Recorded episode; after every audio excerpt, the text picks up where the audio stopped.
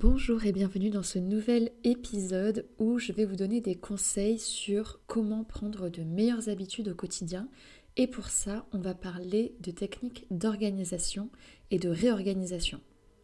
Parce qu'on a beau savoir ce qu'il faut mettre dans son assiette pour avoir un repas bien équilibré, finalement quand on se retrouve dans sa cuisine, devant ses placards, on fait toujours les mêmes gestes parce qu'on a des habitudes qui nous suivent et euh, c'est quand même difficile de s'en séparer.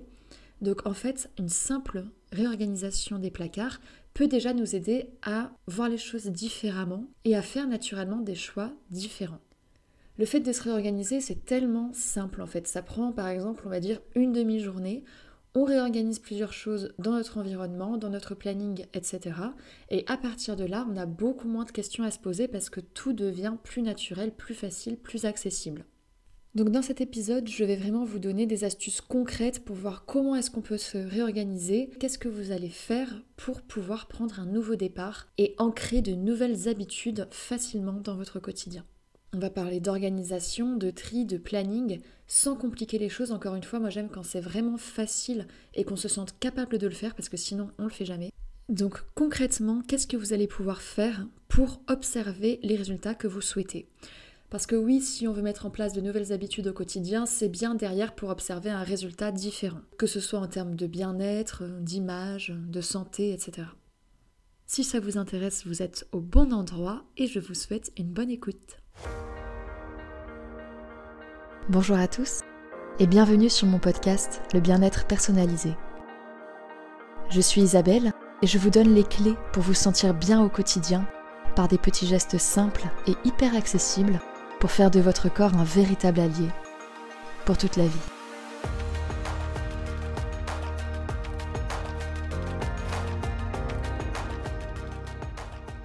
D'abord, il est vraiment essentiel pour moi de réorganiser son environnement, son espace de vie pour être dans un état d'esprit différent, plus propice au changement justement. Si rien ne change autour de nous, on aura beaucoup de mal à nous-mêmes agir différemment. Donc, ce que je vous invite à faire, si aujourd'hui vous avez des objectifs bien-être, santé, etc., et que vous voulez mettre en place des changements, c'est d'abord de réorganiser vos lieux de vie, et particulièrement la cuisine, la salle de bain, la garde-robe. C'est vraiment les trois thématiques qui touchent au bien-être, à l'image et au corps de façon générale. Le fait de faire du tri dans la cuisine, ça vous encouragera vraiment à cuisiner davantage maison. Alors ça ne veut pas dire qu'on va y passer des heures parce que très facilement il y a des recettes qui sont rapides à faire et euh, efficaces, j'ai envie de dire, parce que du coup elles seront vraiment saines et adaptées à vos besoins, à vos objectifs. Donc si vous voulez changer vos habitudes alimentaires, commencez par réorganiser vos placards. De cette façon, vous ferez même les courses différemment, vous allez concocter vos assiettes différemment et le changement va se créer naturellement comme ça. En ce qui concerne la salle de bain, le fait de faire du tri dans ses cosmétiques, ça vous aidera vraiment déjà à gagner du temps le matin en vous préparant ou le soir, mais aussi à utiliser des cosmétiques plus adaptés, plus appropriés à votre peau et encore une fois à vos besoins précis du moment. Ça vous permet vraiment de faire le point sur ce que vous avez, sur ce que vous utilisez, sur ce que vous ne devriez plus utiliser et sur ce que vous devriez utiliser à la place. En fait, c'est comme faire un bilan en fait quand on fait du tri. Ça ne veut pas dire qu'on va y passer des heures. Le mot bilan, il peut faire un peu peur. Mais on fait tout simplement le point sur ce qu'on a, sur ce qu'on utilise, sur ce qu'on pourrait modifier pour observer les résultats qu'on recherche. C'est le moment de vous dire par exemple, ben, ce shampoing, ça fait des années que j'utilise, finalement j'ai toujours des fourches, mes cheveux ne sont pas si doux que ça et ils régressent vite, peut-être que c'est le moment de changer. Ça vous permet aussi de remettre la main, par exemple, sur un gommage, un masque que vous aviez perdu de vue, et de vouloir naturellement le réutiliser, le mettre plus en évidence. Et de cette façon, vous allez changer automatiquement les gestes par la suite. Pareil, dans la garde-robe, le fait de faire du vide, de se séparer des vêtements dont on ne veut plus et de remettre en évidence les vêtements qui nous mettent en joie, ça va vraiment modifier notre façon de s'habiller, ça va nous faire gagner du temps, ça va renouveler, en fait, donner un vent de fraîcheur dans sa garde-robe, dans son style, qui redonne confiance et puis euh, qui apporte encore une fois beaucoup de changements finalement au quotidien. Beaucoup plus que ce qu'on peut imaginer. Parce que le placard, on l'ouvre absolument tous les jours pour s'habiller. Et quand on ouvre le placard et qu'il est différent d'habitude, eh ben ça nous met dans un état d'esprit différent aussi. C'est encore plus le moment pour vous de faire du tri si ça fait longtemps que vous ne l'avez pas fait parce que vous avez des vêtements qui s'empilent et vous avez tendance à oublier euh, les vêtements qui sont un peu dessous, plus difficiles d'accès, je pense que vous voyez ce que je veux dire, alors qu'ils vous vont parfaitement bien et parfois même mieux que ceux que vous avez l'habitude de porter. Et quand tout paraît propre, neuf, réorganisé, ça nous pousse, ça nous encourage, vraiment, ça nous incite à faire des choix différents. Ça libère l'esprit, c'est hyper apaisant, reposant, on a l'impression de se libérer d'une charge qu'on ne visualisait pas en fait parce qu'on ne se rendait pas compte à quel point on avait accumulé. Et là, le fait de faire du vide, ça apporte beaucoup de visibilité, de clarté et de sérénité. Et ce sont des choses qui sont vraiment importantes et même essentielles quand on veut prendre un nouveau départ. Donc maintenant qu'on sait tout ça, comment est-ce qu'on fait concrètement pour faire du tri dans les placards D'abord, il s'agit évidemment de tout vider. Alors moi, je vous encourage de faire vraiment une pièce par l'autre et même un placard après l'autre. Si par exemple vous avez des tiroirs dans votre salle de bain, ce sera un tiroir après l'autre. On vide tout ça, on regroupe tout au même endroit. On en profite pour nettoyer les placards, les tiroirs qui sont vides. On passe un petit coup d'éponge de chiffon. Ça nous donne envie derrière de bien le remplir proprement. Ensuite, on trie par catégorie. Donc par exemple, pour la garde-robe, on va regrouper les t-shirts, les pulls, les robes, les pantalons, etc. Dans la salle de bain, on va regrouper les crèmes de jour, les démaquillants, les crèmes pour le corps, les gommages et tout ça. Et pareil dans la cuisine, donc tout ce qui est plutôt euh, rayon pâtisserie, tout ce qui est pour le petit déjeuner, tout ce qui est épices, on fait des catégories, ce sera beaucoup plus simple derrière pour tout ranger et réorganiser. C'est comme ça aussi qu'on peut comparer tout ce qu'on a dans une certaine catégorie et voir ce qu'on garde, ce dont on se sépare, etc. À ce propos, j'ai rédigé un article de blog euh, en ce qui concerne la garde-robe pour vous aider vraiment étape par étape pour faire du tri, voir ce qu'on garde, ce qu'on ne garde pas, comment on décide, etc. Donc je vous invite vivement à le lire si ça vous intéresse. Et euh, le jour où vous voulez faire du tri, vraiment, suivez cet article pas à pas parce que euh, tout est bien expliqué dedans. Sans vouloir me jeter des fleurs, bien sûr, mais je suis sûre que ça peut vraiment vous aider. Sinon, pour la salle de bain, comment est-ce qu'on sait ce qu'on garde, ce dont on se sépare? On va s'appuyer sur les dates de péremption de tous les produits cosmétiques, de l'utilisation qu'on en a des résultats qu'on obtient quand on les utilise. Et je vous invite vraiment à jeter un œil à la liste d'ingrédients. Il y a toujours des ingrédients dont on ne veut pas dans les cosmétiques et malheureusement les ingrédients dont on ne veut pas, ils sont un peu partout. Donc c'est peut-être le moment de jeter un œil un peu là-dessus. Ce que je faisais au départ avant vraiment de me former sur la liste des ingrédients cosmétiques, c'est que je retenais sur internet deux ou trois noms des ingrédients à limiter, à éviter, et j'allais lire l'étiquette de tous mes cosmétiques pour supprimer tous ceux qui en avaient. Donc pour ça, il faut vraiment être convaincu que c'est des ingrédients dont on ne veut absolument pas. Il y a énormément d'informations à ce sujet sur Internet. Je suis en train de réaliser un guide hyper complet euh, là-dessus qui peut vraiment vous aider aussi. Donc je vous tiens au courant de sa sortie. Mais en tout cas, si vous faites du tri dans la salle de bain, c'est vraiment le moment de regarder un peu et puis de se séparer de crèmes qui seraient trop nocives parce que c'est dommage de passer du temps le matin et le soir à appliquer une crème qui en fait va plus desservir la peau qu'autre chose. Dans la cuisine, vous pouvez également vous appuyer sur les dates de péremption. En ce qui concerne l'épicerie sèche, euh, personnellement, j'accorde pas trop d'importance aux dates de péremption parce qu'on peut les manger encore des années après la date mentionnée sur le paquet. Ça n'engage que moi, euh, j'ai toujours fait ça, j'ai jamais eu de problème. Donc voilà une petite astuce anti-gaspi. Euh, ensuite, vous faites vraiment à votre bon feeling.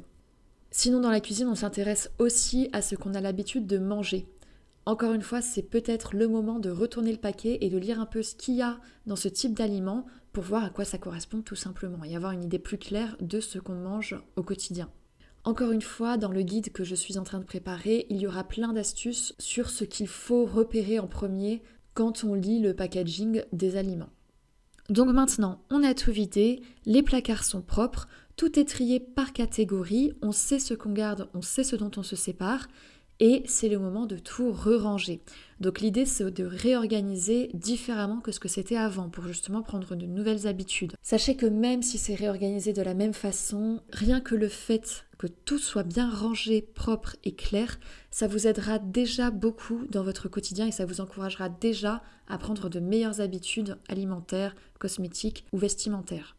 Sinon, posez-vous la question euh, de ce qui vous semble le plus sain et le plus cohérent par rapport à vos habitudes du quotidien et aux habitudes surtout que vous voulez prendre.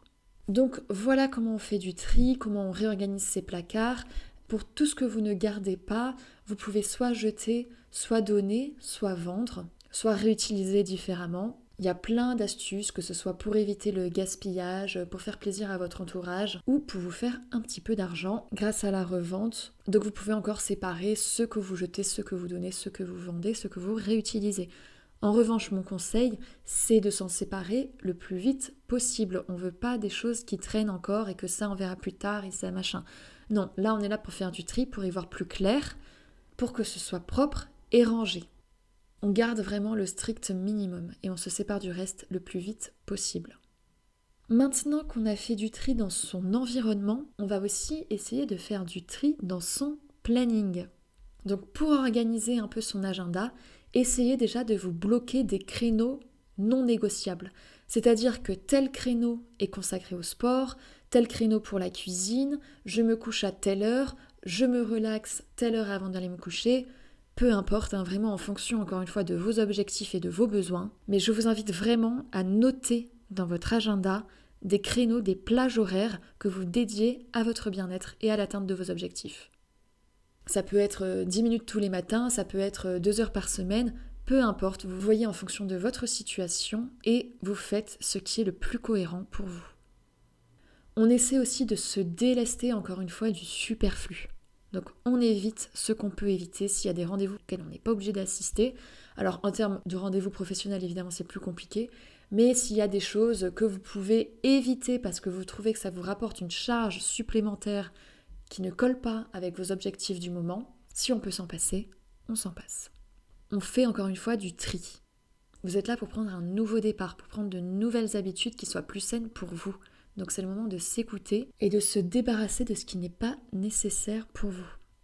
Par exemple, si à telle heure vous devez absolument déposer votre fille à la danse, est-ce qu'il n'y a pas un autre moyen, par exemple, qu'elle puisse y aller à vélo ou qu'elle fasse du covoiturage avec une amie et ensuite vous récupérez son amie aussi quand vous la récupérez de la danse? J'imagine que vous avez déjà pensé à ce genre de situation et aux alternatives qui s'offrent à vous, mais vraiment regardez par rapport à votre planning de la semaine, voyez s'il n'y a pas des choses dont vous pouvez vous délester. Peut-être qu'il y a toujours des alternatives auxquelles vous n'avez pas pensé. Aussi, je vous encourage vraiment à regrouper tous les moments où vous allez faire les courses il y a parfois des personnes qui vont faire les courses une fois tous les deux jours, notamment à Paris, où les supermarchés sont juste à côté, accessibles facilement. Je trouve ça vraiment dommage parce que c'est vraiment une perte de temps. Les 10 minutes qu'on aura passé à faire les courses, c'est 10 minutes qu'on aura passé en cuisine et ça fera la différence d'avoir un plat fait maison, sain et bien équilibré par rapport au repas surgelé qu'on vient de s'acheter en faisant les courses. En fait, on peut très bien faire les courses seulement une à deux fois par semaine. Par exemple, c'est vraiment ce que je fais, donc oui, c'est à 100% possible. Je fais les courses le lundi soir pour les 6 ou 7 prochains repas. À savoir que je compte les repas du midi et du soir parce que je mange chez moi le midi et le soir. Ensuite, je retourne faire les courses en milieu fin de semaine pour euh, les repas qui restent et le week-end. À chaque fois que je fais les courses, je m'appuie sur une liste qui reprend vraiment tous les ingrédients, tout ce dont j'ai besoin pour cuisiner les repas que je prévois de cuisiner. C'est pour ça aussi que j'aime bien refaire les courses en milieu fin de semaine, parce que peut-être que ce que j'aurais eu envie de manger en début de semaine, ce sera pas la même chose que ce que j'ai envie de manger en fin de semaine. Peut-être que voilà, on aura un planning différent, etc. Donc pour garder quand même de la flexibilité, euh, j'aime bien faire ça deux fois par semaine. Cela dit, ça m'arrive aussi de faire les courses qu'une seule fois, euh, notamment quand je suis par exemple dans ma maison de vacances. Le supermarché est beaucoup plus loin, donc j'y vais une seule fois dans la semaine et je m'assure euh, d'avoir euh, tous les repas de la semaine. Donc pour ça, il faut vraiment s'appuyer sur une liste de courses. Et d'ailleurs, si vous mangez chez vous que le soir, c'est encore plus faisable de faire les courses qu'une seule fois par semaine. Je vous encourage quand même à toujours garder des réserves pour pouvoir vous préparer des repas sains facilement si besoin. Donc vous pouvez avoir toujours dans vos placards du riz, des pâtes, de la semoule, des légumes congelés ou en boîte, en bocaux, et des œufs ou des poissons congelés ou des légumineuses comme les lentilles, les pois chiches. Tout ça, ça vous permet d'avoir un repas parfaitement équilibré. Enfin, ça dépend évidemment de comment vous composez votre assiette derrière, mais en tout cas, vous avez tout ce qu'il faut pour vous concocter un plat vraiment sain et équilibré en termes de glucides, de protéines, de lipides, etc. C'est hyper facile. Vous faites cuire du riz, vous faites poêler vos légumes congelés avec deux œufs mollets, une poignée d'amandes et vous avez un plat hyper sain, hyper équilibré qui vous permet d'entretenir votre santé, de préserver votre bien-être, etc. Si ça vous intéresse, j'ai réalisé justement un épisode de podcast sur comment faire ses courses pour mieux manger. Et vous verrez que quand vos placards seront organisés différemment, vous aurez sûrement envie de les remplir différemment et donc de faire des choix différents au supermarché. Voilà, écoutez, on a fait le tour de tous les conseils que je voulais vous donner pour vous réorganiser, pour prendre facilement un nouveau départ, en tout cas que ça reste accessible et durable. Il s'agit donc d'abord de réorganiser son environnement, on fait du tri dans les placards de la garde-robe, de la cuisine, de la salle de bain, et on réorganise son planning en faisant du vide, en bloquant des créneaux et en regroupant les catégories par catégorie, donc par exemple faire les courses qu'une seule fois ou deux par semaine. J'espère que cet épisode vous a plu. Si c'est le cas, n'hésitez pas à le partager à des personnes à qui vous pensez que ça pourrait vraiment servir, des personnes qui souhaitent justement prendre un nouveau départ. Si le podcast vous plaît de façon générale, je vous encourage aussi à mettre une note sur la plateforme que vous écoutez. Et je vous dis à la semaine prochaine pour un nouvel épisode.